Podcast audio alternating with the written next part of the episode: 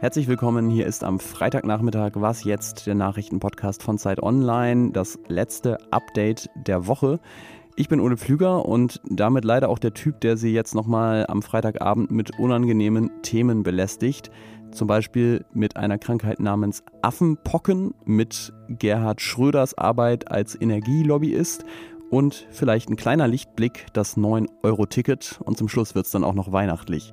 Redaktionsschluss für diesen Podcast ist 16 Uhr.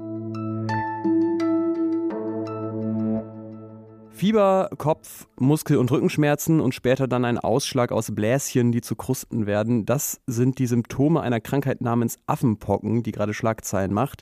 Je nach Variante sterben 3,6 bis circa 10 Prozent der Patientinnen und Patienten, die sich mit dem Virus infizieren.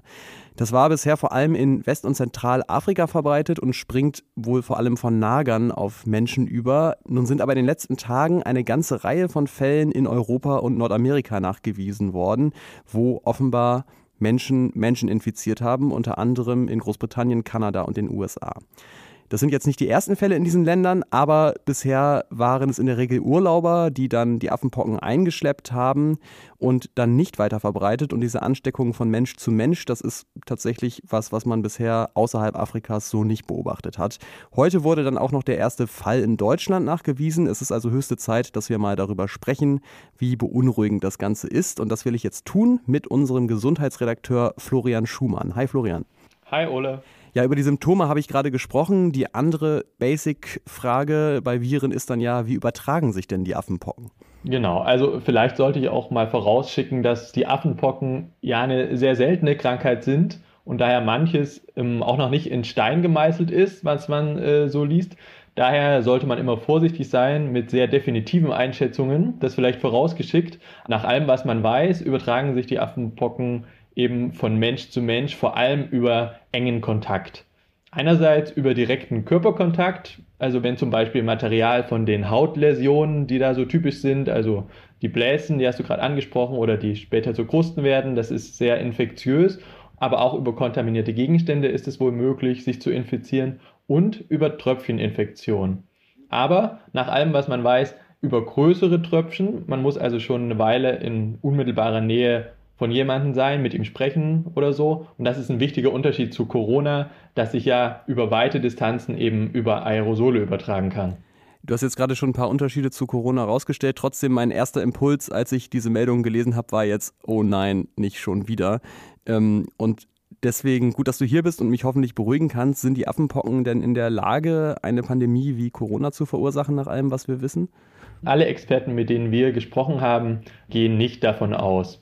Also die haben, es gibt wirklich keinen einzigen, der jetzt gesagt hat, er geht davon aus, dass es jetzt eine sehr, sehr große Epidemie oder gar Pandemie ähm, wird, sondern dass es in den nächsten Wochen begrenzt werden kann mit guter Kontaktverfolgung. Und der Grund ist vor allem, weil es sich eben anders überträgt als Corona. Und außerdem haben die meisten Infizierten deutliche Symptome, zum Beispiel eben diesen Ausschlag was eben wiederum die Kontaktnachverfolgung und die Eingrenzung des Ausbruchs dann auch leichter macht als bei Corona.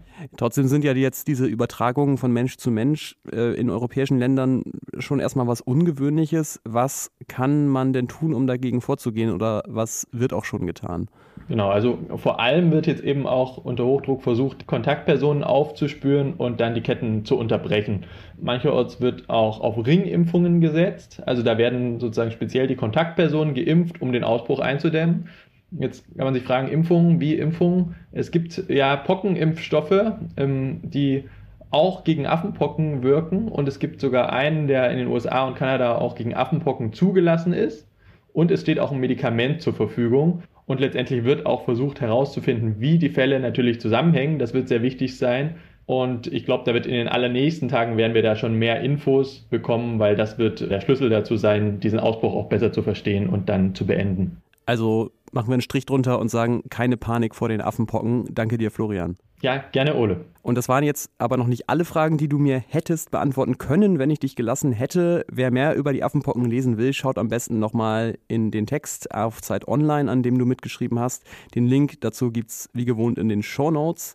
Und da beantworten wir auch die Frage, wieso eigentlich Affenpocken, wenn sie doch vor allem von Nagern übertragen werden. Es ist Freitag und da scheint es so, als würden der Bundesrat und der Bundestag einfach noch mal ein paar Sachen vom Tisch haben wollen. Es sind eine ganze Reihe Beschlüsse zu verschiedenen Themen gefallen.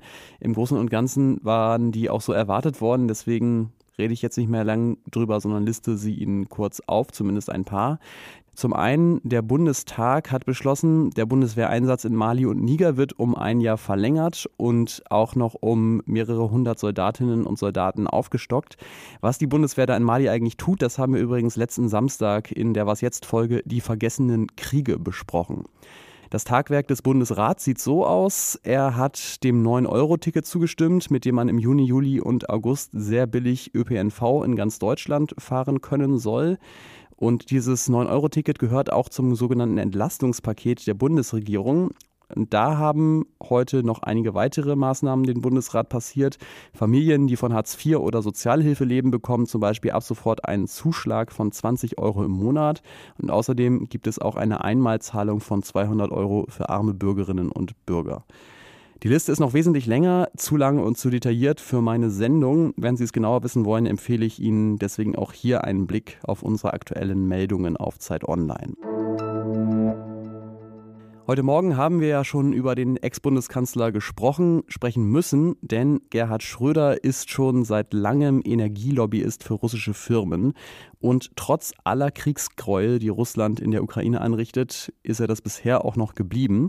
Anscheinend ist der Druck jetzt aber doch zu groß geworden. Schröder verlässt seinen Posten als Aufsichtsratschef bei Rosneft. Das ist einer der größeren russischen Energiekonzerne. Und wenn ich von Druck spreche, dann meine ich zum Beispiel, dass diese Woche der Bundestag Schröder einige Mittel gestrichen hat und das EU-Parlament gefordert hat, ihn mit Sanktionen zu belegen. Russland hat wiederum heute angekündigt, dass es Finnland ab morgen nicht mehr mit Gas beliefern will. Und der Grund dafür ist, dass Finnland der NATO beitreten möchte. Was noch? Draußen hat es 30 Grad und ich versuche irgendwie die Wohnung drinnen kühl zu halten das letzte, worauf ich jetzt Lust hätte.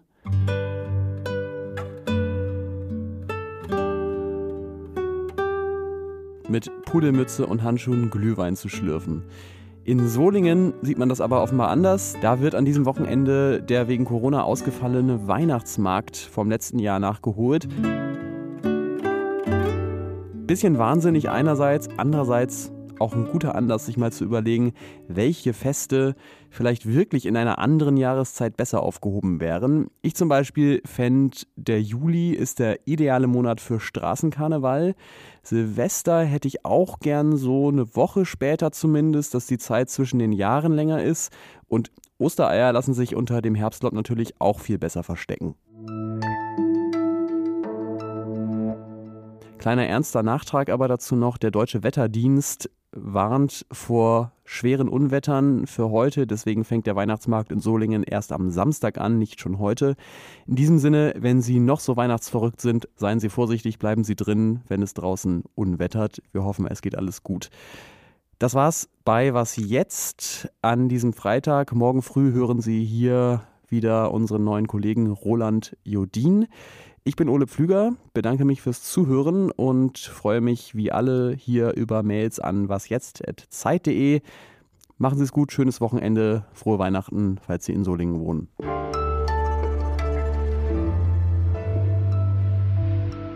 Ach, wobei jetzt so ein Lebkuchen